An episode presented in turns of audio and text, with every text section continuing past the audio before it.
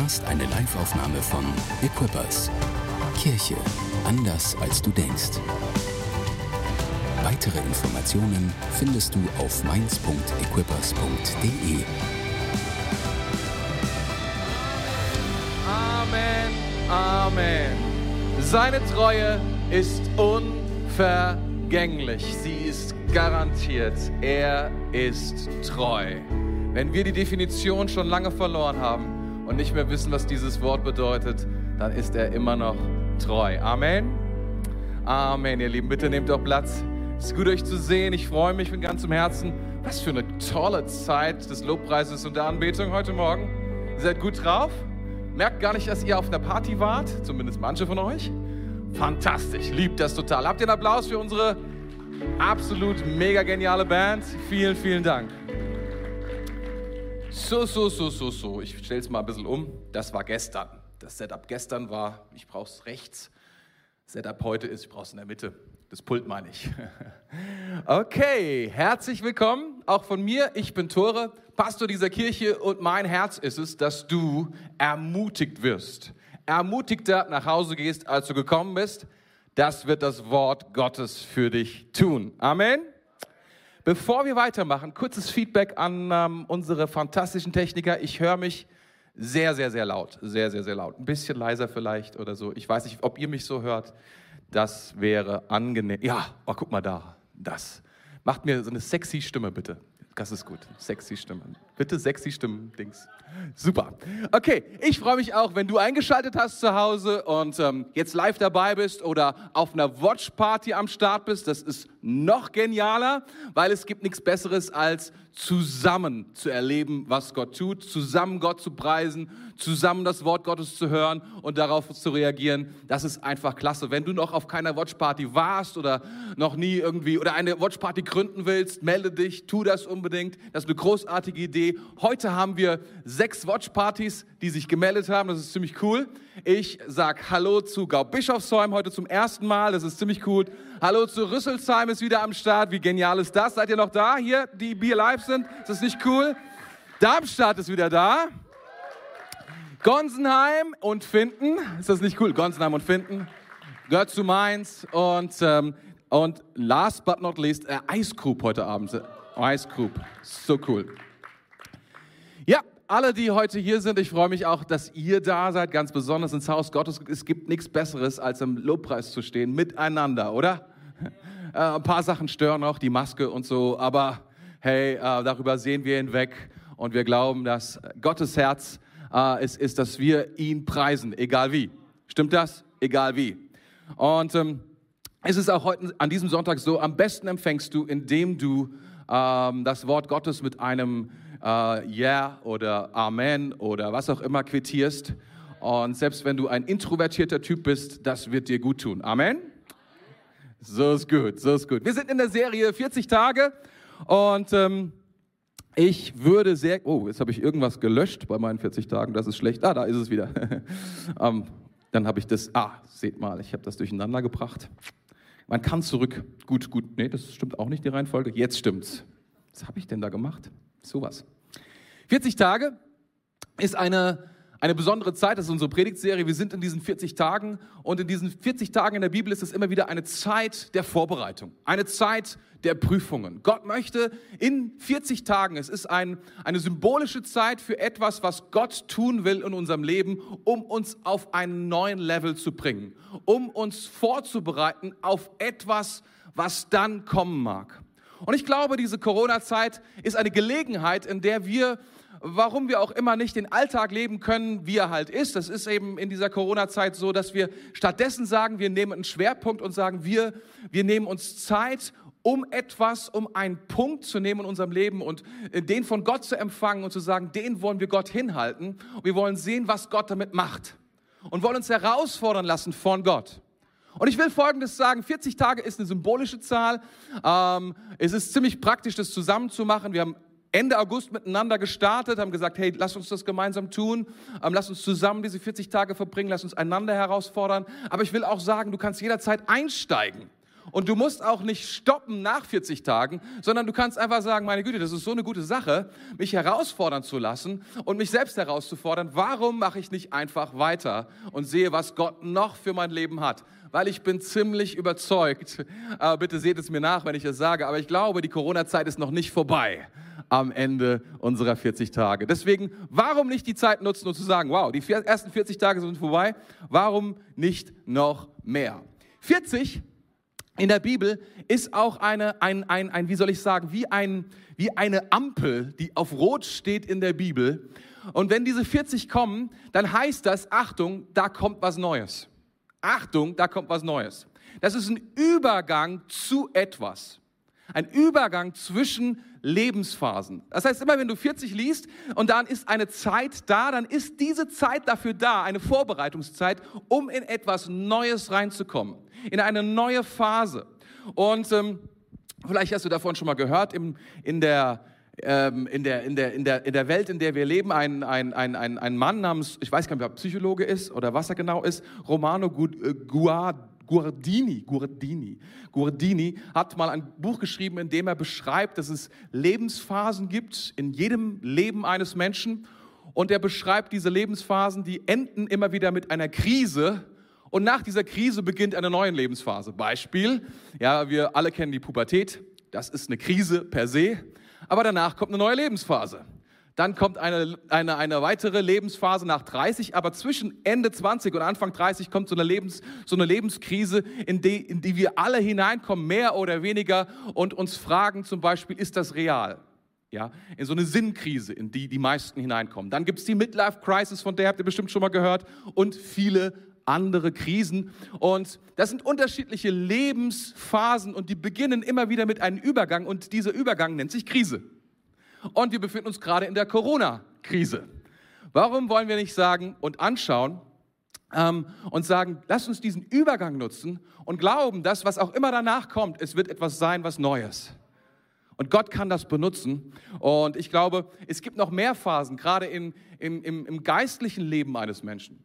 Ähm, Gordon MacDonald ist 80 Jahre alt und er schaut so auf sein Leben zurück. Und das ist bemerkenswert, was er sagt. Er, er sagt, wenn, es gibt, es gibt, er hat gesagt, ich würde 15 Dinge, 15 Dinge, 15 Dinge, ich weiß auch nicht, wie er darauf kommt, dass es 15 Dinge sind, aber anyway, 15 Dinge, die er gelernt hat, die er weitergeben will an die neue Generation. Und Punkt zwei ist, er sagt, höre niemals auf zu wachsen und höre niemals auf zu lernen.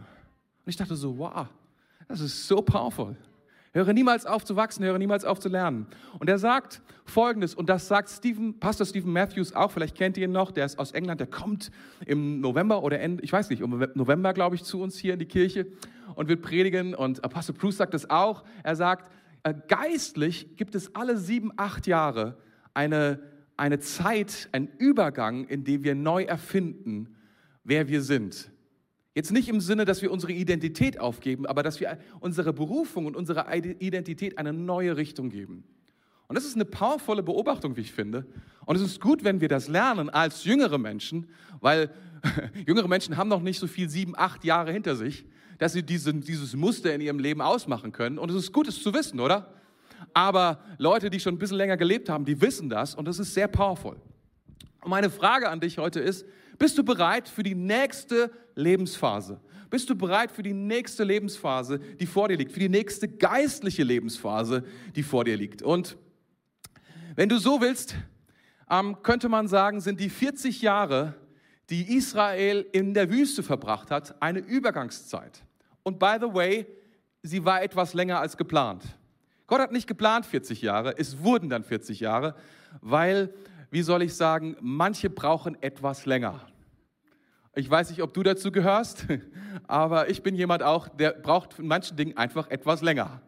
Und manchmal braucht man die Zeit, um bereit zu sein, um dann den nächsten Schritt zu gehen. Und ich hatte letzte Woche gepredigt über diese 40 Jahre. Es gibt eine bemerkenswerte, Bibelstelle, ähm, da wird reflektiert über diese 40 Tage. 40 Jahre in der Wüste. Und ähm, diese Bibelstelle würde ich heute Morgen auch gerne nochmal vorlesen, aber ich werde nur drei Verse vorlesen, weil eigentlich sind es 18 oder 20 Verse, aber ich brauche nur drei. Und wenn du dich dafür interessierst, das steht in 5. Mose 8, 1 bis 18, aber ich lese nur vor 1 bis 3, dann wird die Idee schon klar. Und die Details folgen dann.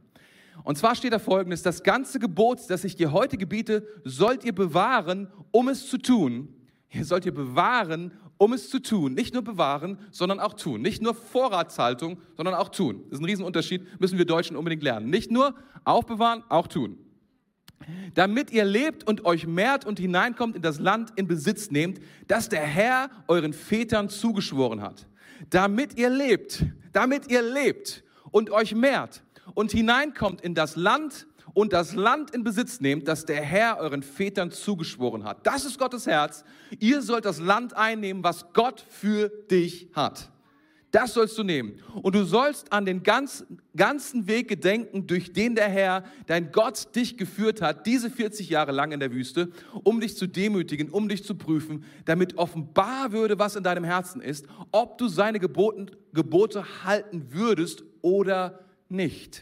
Das ist interessant. Das hier kommen die 40 Jahre rein. Er sagt, diese 40 Jahre hatten folgenden Zweck und der reflektiert. Und er demütigte dich und ließ dich hungern und speiste dich mit dem Manna, das weder du noch deine Väter gekannt hatten, um dich erkennen zu lassen, dass der Mensch nicht vom Brot allein lebt, sondern dass er von all dem lebt, was aus dem Mund des Herrn hervorgeht. Und dann wird beschrieben, detailliert, was da genau passiert, was, dass, dass die Kleider nicht zerlumpt sind. Und es geht immer wieder darum, dass er sagt, es geht um dein Herz. Der Herr ist da und er, er, er, prüft, was in deinem Herzen ist mit dieser Wüstenzeit. Und er sagt aber auch, mein Plan ist es, nicht, dass du in der Wüste bleibst, sondern dass du in das Land kommst, was ich dir versprochen habe. Und wenn du dann in diesem Land lebst, das ist die andere Seite, dann geht es wieder zehn weitere Verse darüber, wenn du in diesem Land lebst, dass du nicht vergisst, dass es der Herr ist, der dir all das geschenkt hat. Der dir all das geschenkt hat. So könnte man das zusammenfassen. So habe ich es jetzt zusammengefasst. Und ich möchte es ist die gleiche Stelle wie letzte Woche und ich habe irgendwie gespürt, ah, da sind einige Dinge dabei, die ich glaube ich noch mal tiefer erklären möchte, von denen ich glaube, dass sie uns helfen, dass sie dir helfen werden, ähm, mehr zu verstehen, wie die Dinge Gottes funktionieren, wie das Reich Gottes gemeint ist, wie, die, wie das Leben von Gott fließt und wie wir mit diesem Leben fließen können. Ich weiß nicht, ob du es weißt, aber du kannst nur mit dem Leben Gottes fließen oder dich dagegen aufstellen. Wenn du dich dagegen aufstellst, bist du in keiner guten Position. Aber wenn du mit dem Leben Gottes fließt, dann wirst du anfangen, in dem Segen Gottes zu fließen.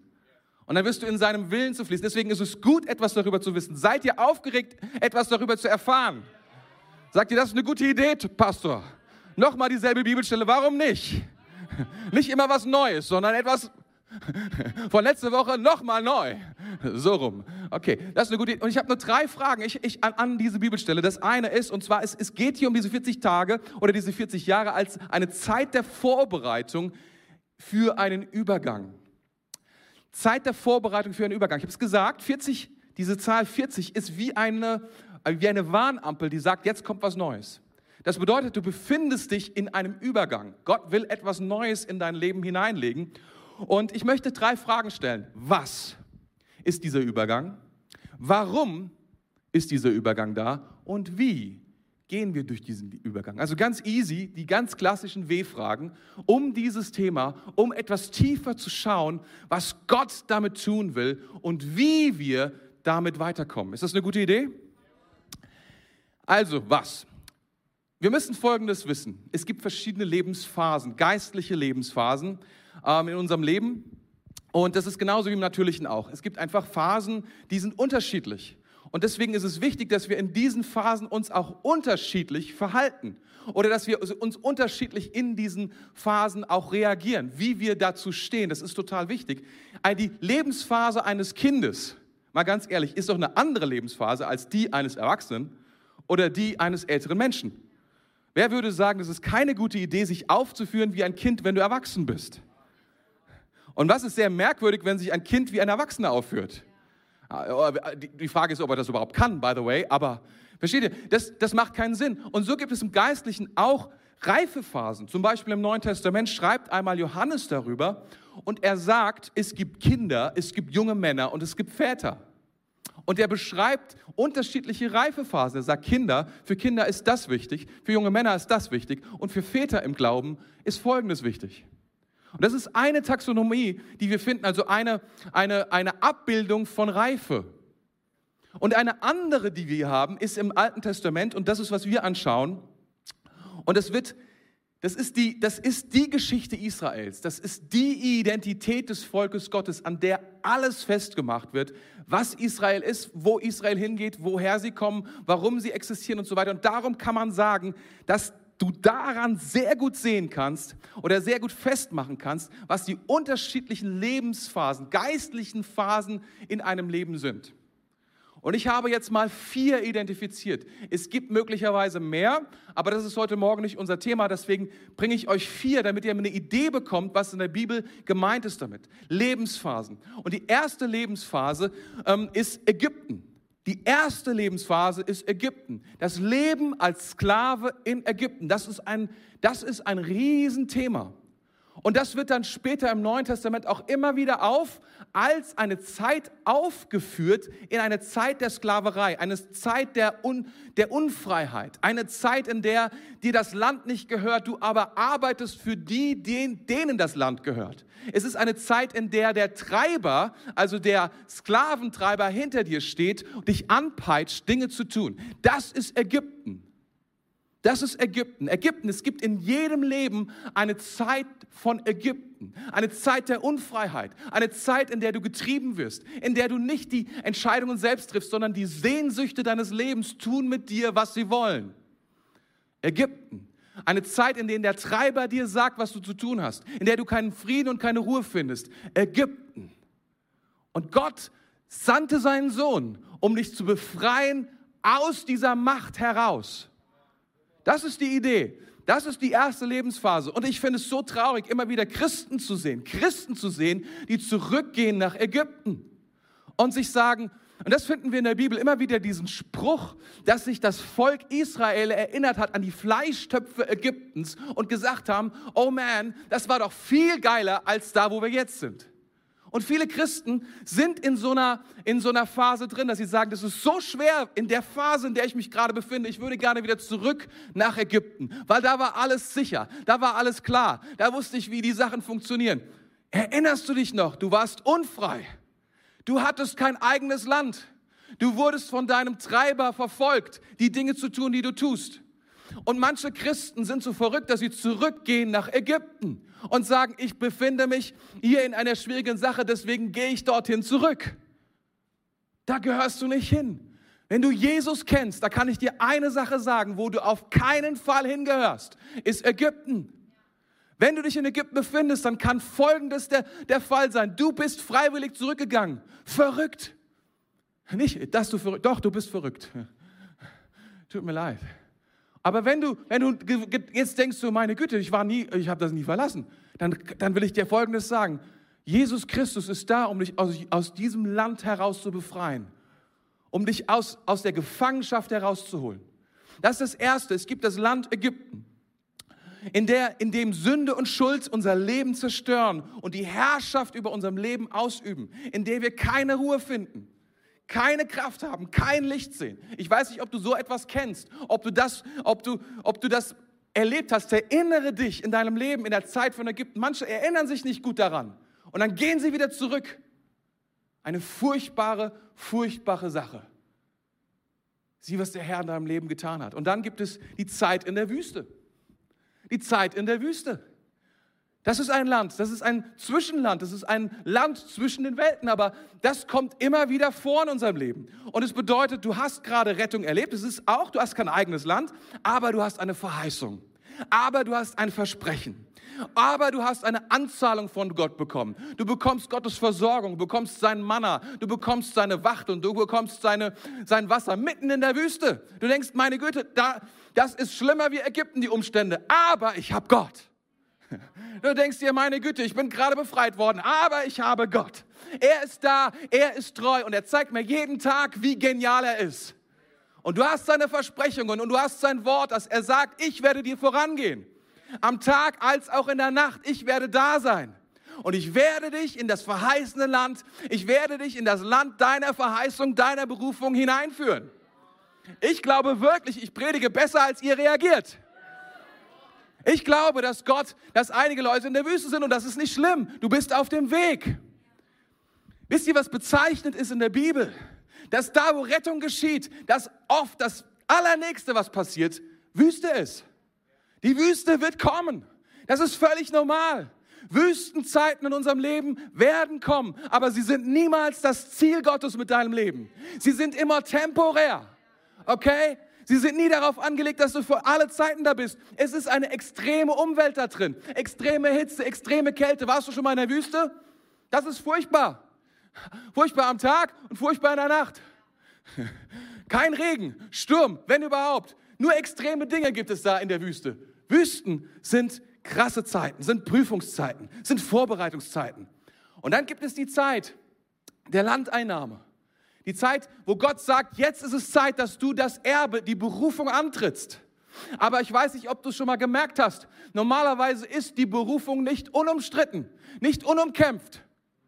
Als das Volk Israel eingezogen ist in das Land der Verheißung, da waren schon andere Leute am Start und haben da gelebt wo sie nichts zu suchen hatten und Gott, sie mussten sie vertreiben, sie mussten sie besiegen. Und ich will dir sagen, du musst deinen Berg einnehmen, du musst kämpfen. Die Landeinnahme ist eine Zeit des Kampfes, eine Zeit, in der du gelernt hast, frei zu leben, weil du warst gerade in der Wüste. Deswegen weißt du, wie Gott ist und was er am Start hat. Er hat dich trainiert für den Kampf, um die Dinge einzunehmen, die Gott für dich vorbereitet hat. Es ist eine Zeit der Landeinnahme. Und dann gibt es natürlich noch ein Leben im verheißenen Land. Deine Eigenverantwortung steigt. Die Gesetze von Sehen und Ernten funktionieren. Warum? Weil es ist guter Boden. Da ist Segen drin.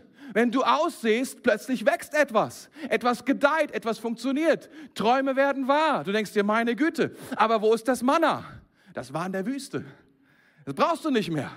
Du musst dir dann eine neue Kleidung machen. Die Kleidung, die in der, der Wüste 40 Jahre funktioniert hat, die ist plötzlich kaputt gegangen. Warum? Anderes Land. Andere Zeiten.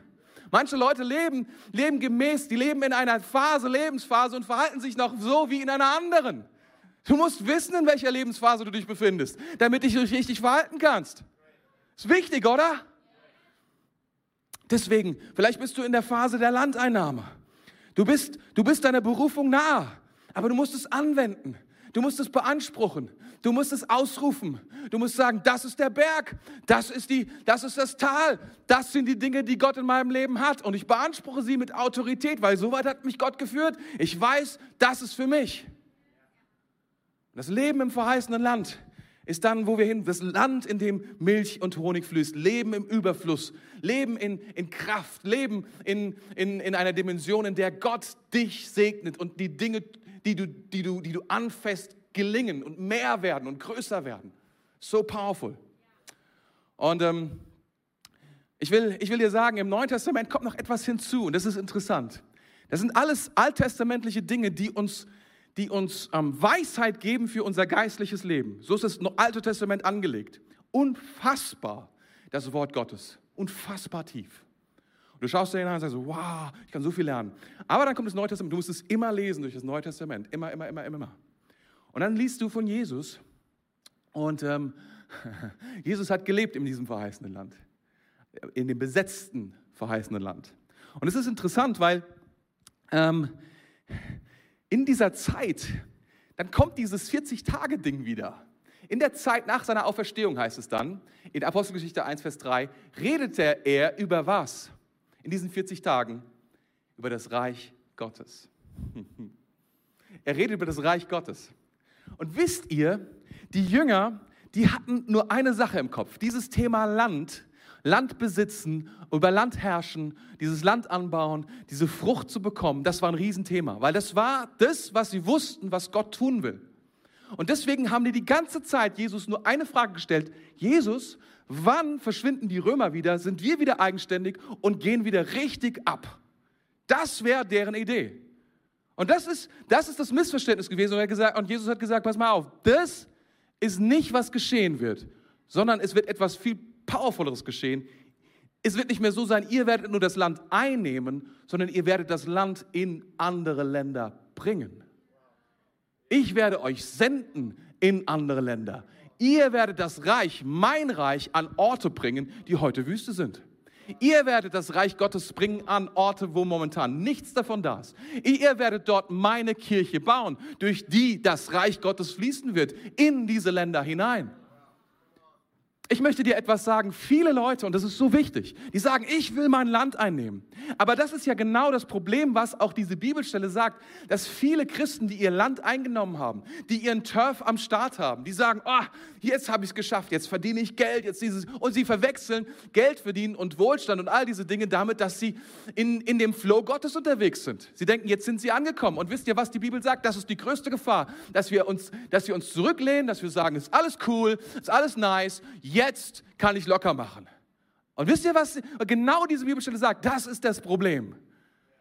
Wenn ihr nur den Segen seht und vergesst, dass ich der Herr bin. Es gibt ein geistliches Prinzip in der Bibel und wir sehen das auch hier. Und, und zwar, du kannst nur behalten, was Gott dir gibt, wenn du bereit bist, es loszulassen und weiterzugeben. Du kannst nur behalten, was Gott dir gibt, wenn du bereit bist, es weiterzugeben. Wenn du, das, wenn, du den, wenn du den Berg einnimmst, wenn du die Berufung Gottes einnimmst, die er dir gegeben hat, wenn du das Reich Gottes in, umarmst, was du hast und weitergibst, wird Gott dir mehr geben. Aber wenn du es behältst, wird dir das genommen, was du hast. So wichtig, so wichtig. Ich will dich fragen, in welcher Phase deines Lebens befindest du dich? Bist du in Ägypten? Bist du, bist du in der Wüste? Irgendwo in der Steppe? Bist du bei der Landeinnahme? Bist du vielleicht schon an deinem Platz? Oder ist es Zeit, dich aufzumachen und das Reich Gottes an die Orte zu bringen, wo Dunkelheit herrscht und Hoffnungslosigkeit? Ist es nicht wichtig? Das ist das Was. Das ist das Was.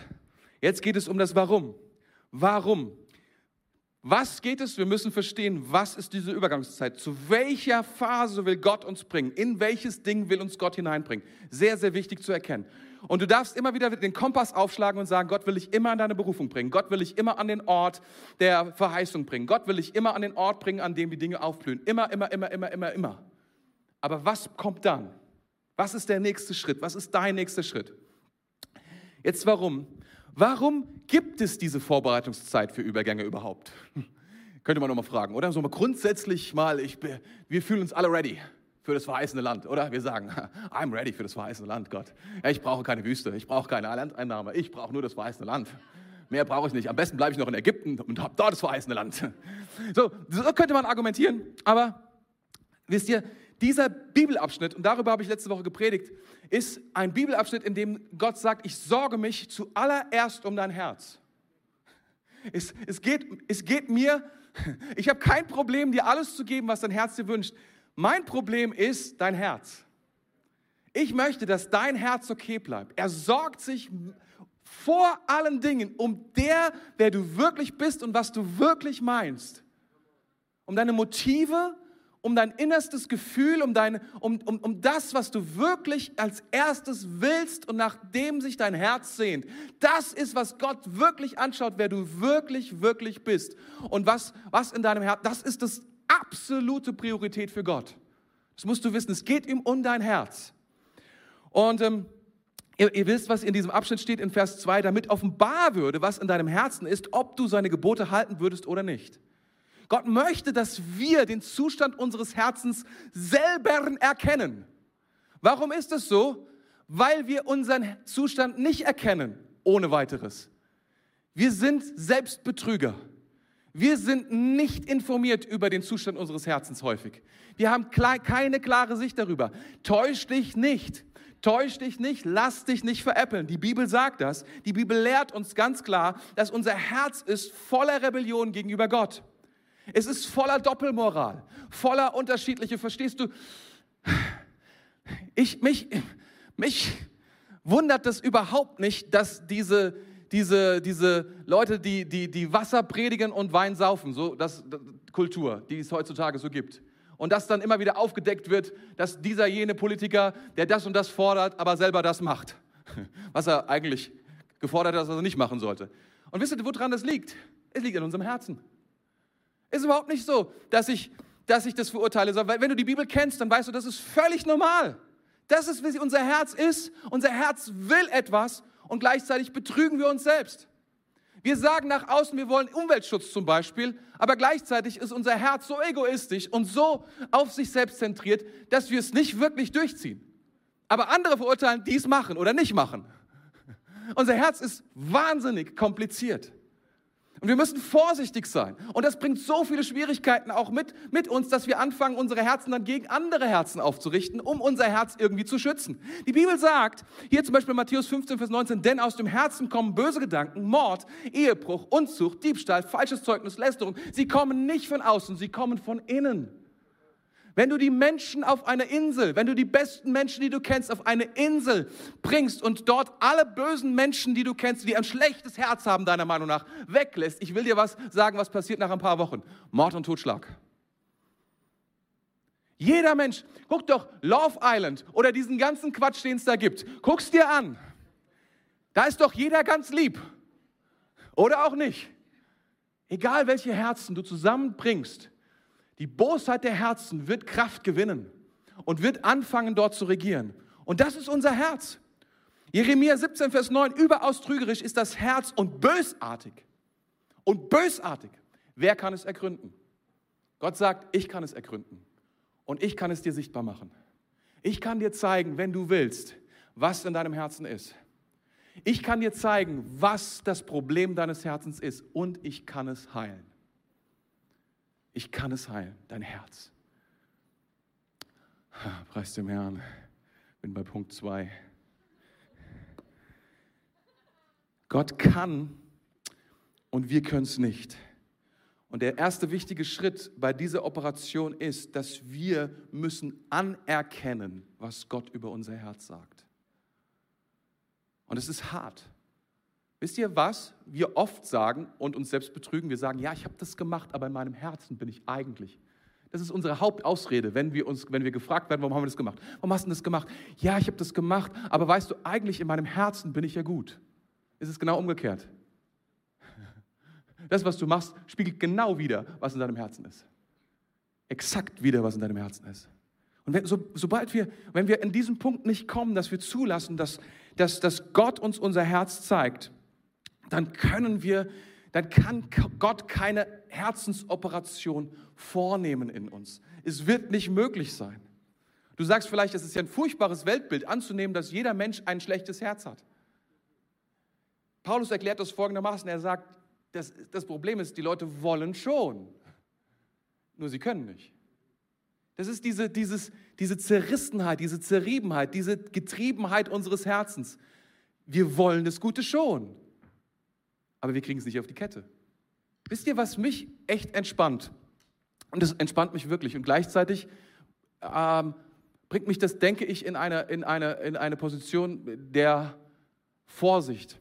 Ich glaube, dass, dass die meisten Politiker in unserem Land das Gute wollen. Glaube ich wirklich.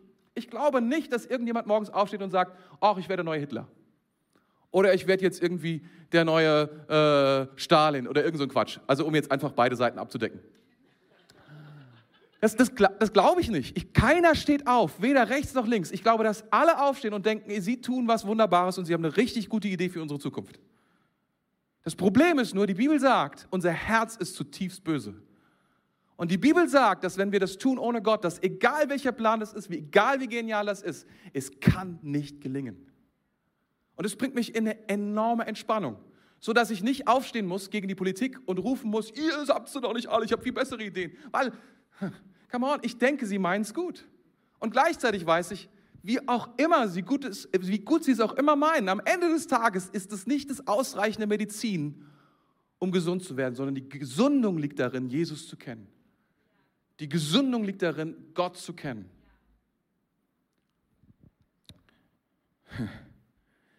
Und das ist der Grund, warum Gott die Wüste in deinem Leben nutzt. Er nutzt die Wüste, um dein Herz an den richtigen Fleck zu bekommen. Um es aus dieser Rebellion, aus dieser Heuchelei, aus dieser Doppelmoral, aus diesem doppelten Boden in einen Status zu bekommen, an dem es echt wird, authentisch wird, an dem du sagst, was du meinst, an dem du dein Herz offenlegst und sagst, mein Herz ist für... Und ich, gestern hatte ich einen Tag ähm, und da war Hochzeit, ne? Und ich sagte so zu Gabi irgendwann äh, an dem Tag, ich weiß nicht, was passiert ist an dem Tag, ich kann es auch nicht genau sagen, aber manchmal ist es einfach so, da hat sich plötzlich mein Herz so verzwickt. Weißt, kennst du das?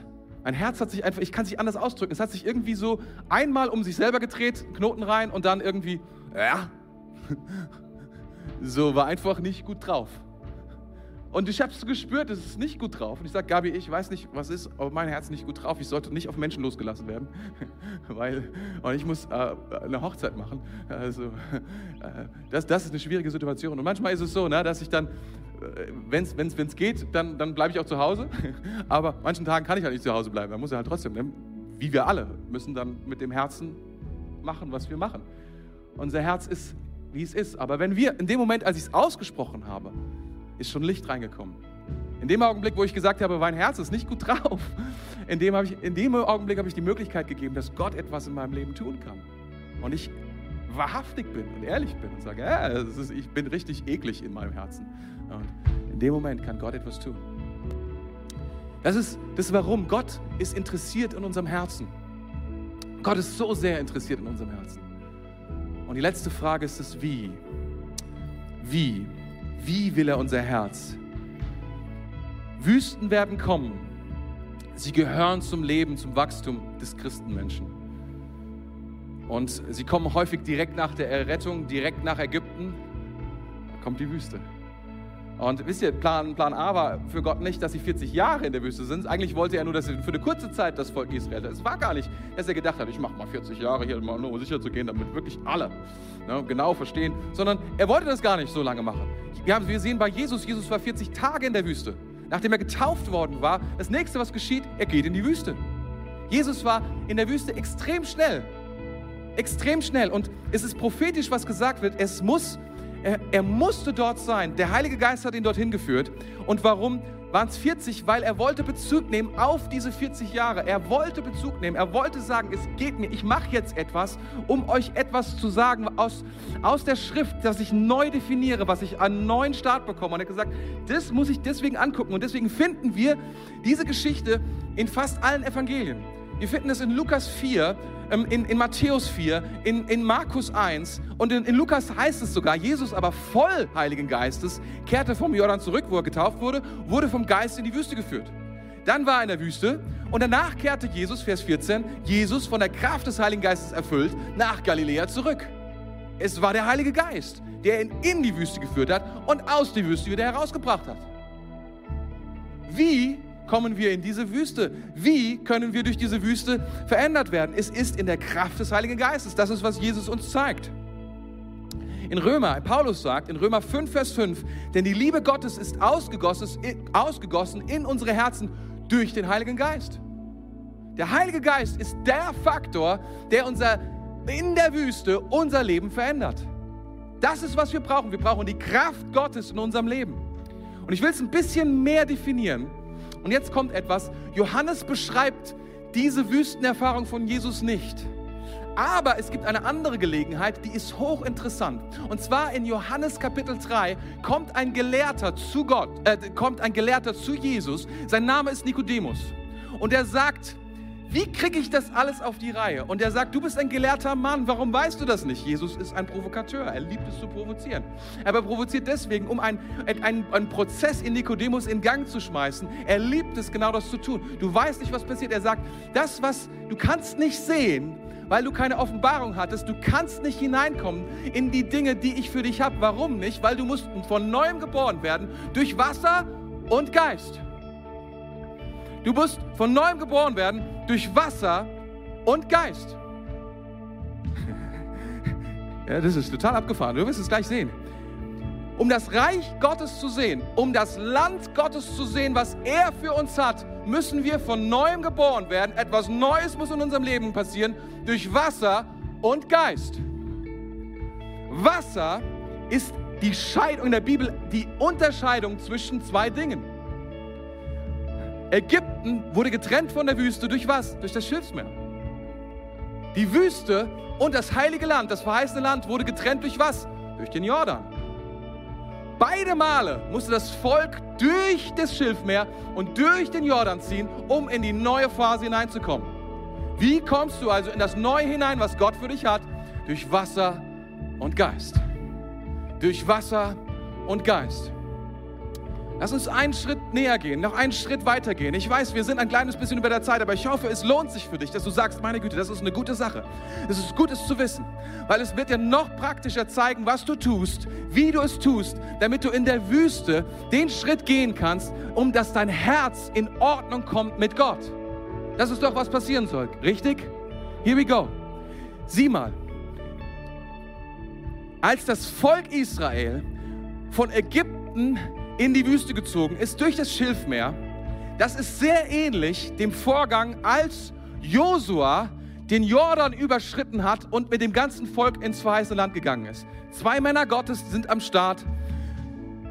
Gott kommt in übernatürliche Art und Weise, hält das Wasser zurück und das ganze Volk durchquert dieses Gewässer, trockenen Fußes. Das sind die Gemeinsamkeiten. Was ist unterschiedlich? Am Schilfmeer kommt Gott und er ist in Kontakt mit Mose. Und Mose und Gott sind am Start. Er redet mit Gott und Gott zeigt seine Kraft und offenbart sich in dieser gewaltigen Feuersäule, in dieser gewaltigen Wolkensäule und beschützt das Volk. Und sie gehen da durch.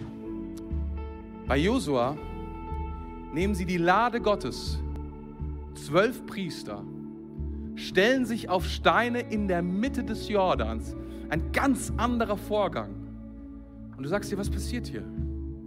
Was Israel gelernt hat, ist eine Sache, auf die sie sich 100% konzentriert haben in dieser Zeit. Sie haben gelernt, wie sie Gott anbeten. Sie haben gelernt, wie sie mit der Gegenwart Gottes umgehen. Sie sind zu Ökonomen geworden der Gegenwart Gottes. Sie wussten, wie sie die Gegenwart Gottes platzieren können, wie sie mit ihr umgehen, wie es funktioniert, dass, dass, dass diese Gegenwart mit ihnen geht und dass sie durch sie hindurch fließt und dass sie die Dinge tut, die sie tun soll. Durch Wasser und Geist. Du brauchst eine neue, wenn du einen Durchbruch willst, und genau das ist die Bibel, Durchbruch bedeutet das Wasser zu überschreiten. Das, was unüberwindbar ist, was, was du nicht überwinden kannst, wird überwunden durch Wasser und Geist, durch seine Kraft. Und durch, dadurch, dass du gelernt hast, ihn zu preisen und ihn zu anbeten. Anbetung, wahre Anbetung ist das, was dein Herz, das, was dein Herz in Ordnung bringt. Es ist nicht diese Anbetung, die so die gefällt mir gut, das ist eine chillige Musik, das finde ich richtig gut. YouTube abspielen und dabei irgendwas anderes gemacht. Nein, nein, nein, nein, nein. Sondern die Anbetung, die alles von dir fordert. Die Anbetung, die dein Herz herausfordert, dein Fleisch herausfordert, deine Seele herausfordert. Der Lobpreis, der so laut ist, der so powerful ist, der so kraftvoll ist, dass du sagst, meine Güte, ist das anstrengend. Aber du sagst dir, meine, ist, mein Fleisch muss sterben. Gott muss in meinem Leben richtig zum Zug kommen. Sein Geist muss stark werden in meinem Leben. Gott sucht Anbeter, heißt es in der Schrift, auch in Johannes 3. Nee, Johannes 4. Heißt es, dass er sucht auf der ganzen Welt nach Anbetern in Wahrheit und im Geist. Habt ihr das? Ist es nicht erstaunlich? Ist es nicht erstaunlich, die Wüste, in der du dich jetzt befindest, die 40 Tage, in denen du dich jetzt befindest? Meine Frage an dich lautet, ist es eine Zeit der Anbetung? Oder ist es nur eine Zeit, in der du versuchst, irgendetwas zu verbessern in deinem Leben? Wisst ihr, was interessant ist? Israel war 40 Jahre in der Wüste und du liest nichts davon, dass sie dort irgendwie gelernt haben, zum Beispiel Ackerbau oder, ich meine, das wäre ja irgendwie super sinnvoll gewesen, oder? Wenn man ja jetzt neues Land einnimmt und so sollte man wenigstens lernen, wie das mit dem Ackerbau funktioniert. Stattdessen stirbt eine ganze Generation aus. Das, ich, ich habe keine Ahnung, es wird kein Wort darüber gesagt, was mit dem Knowledge passiert ist über Ackerbau und über all die anderen Sachen. Aber was sie lernen, was das Entscheidende ist, wie sie Gott anbeten. Weil wenn du lernst, wie du Gott anbetest, bringst du dein Herz in Ordnung und kannst das handeln, was Gott dir gibt. Kannst handeln, was Gott in dein Leben als Segen hineinlegen möchte.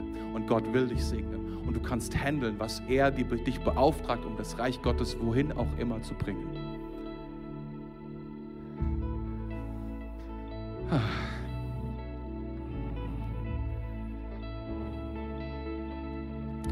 In welcher Phase befindest du dich gerade? Bist du in Ägypten? In der Wüste? Bei der Landeinnahme? Bist du im verheißenen Land oder schon auf dem Weg, das Reich Gottes in das dunkle Rüsselsheim zu bringen? Oder Idstein, Alzey, wo auch immer. Eine Sache wird uns klar, wir brauchen unseren Herrn an unserer Seite und in unserem Herzen. Amen. Lieber Heiliger Geist, ich danke dir jetzt in diesem Augenblick für dein Wort. Danke, dass dein Wort unsere Herzen formt. Danke, dass dein Wort unsere Herzen erleuchtet auch, dass wir sehen, wo wir wirklich stehen. Danke, dass dein Wort uns auch zeigt, wie unsere Herzen wirklich gerade drauf sind, wie verdreht wir sind, wie, wie, wie selbstsüchtig wir sind. Danke, dass dein Heiliger Geist es aber auch ermöglicht, dass wir verändert werden, dass wir zurückkommen zu dir und dich anbeten und dich preisen. Dass wir von unserem Egoismus, von unserer Ich-Zentriertheit zurückkommen und dich in das Zentrum stellen unseres Lebens. Das ist, was wir wollen. Das ist unsere Entscheidung. Danke, Herr. Danke, dass du das tust. Danke fürs Zuhören.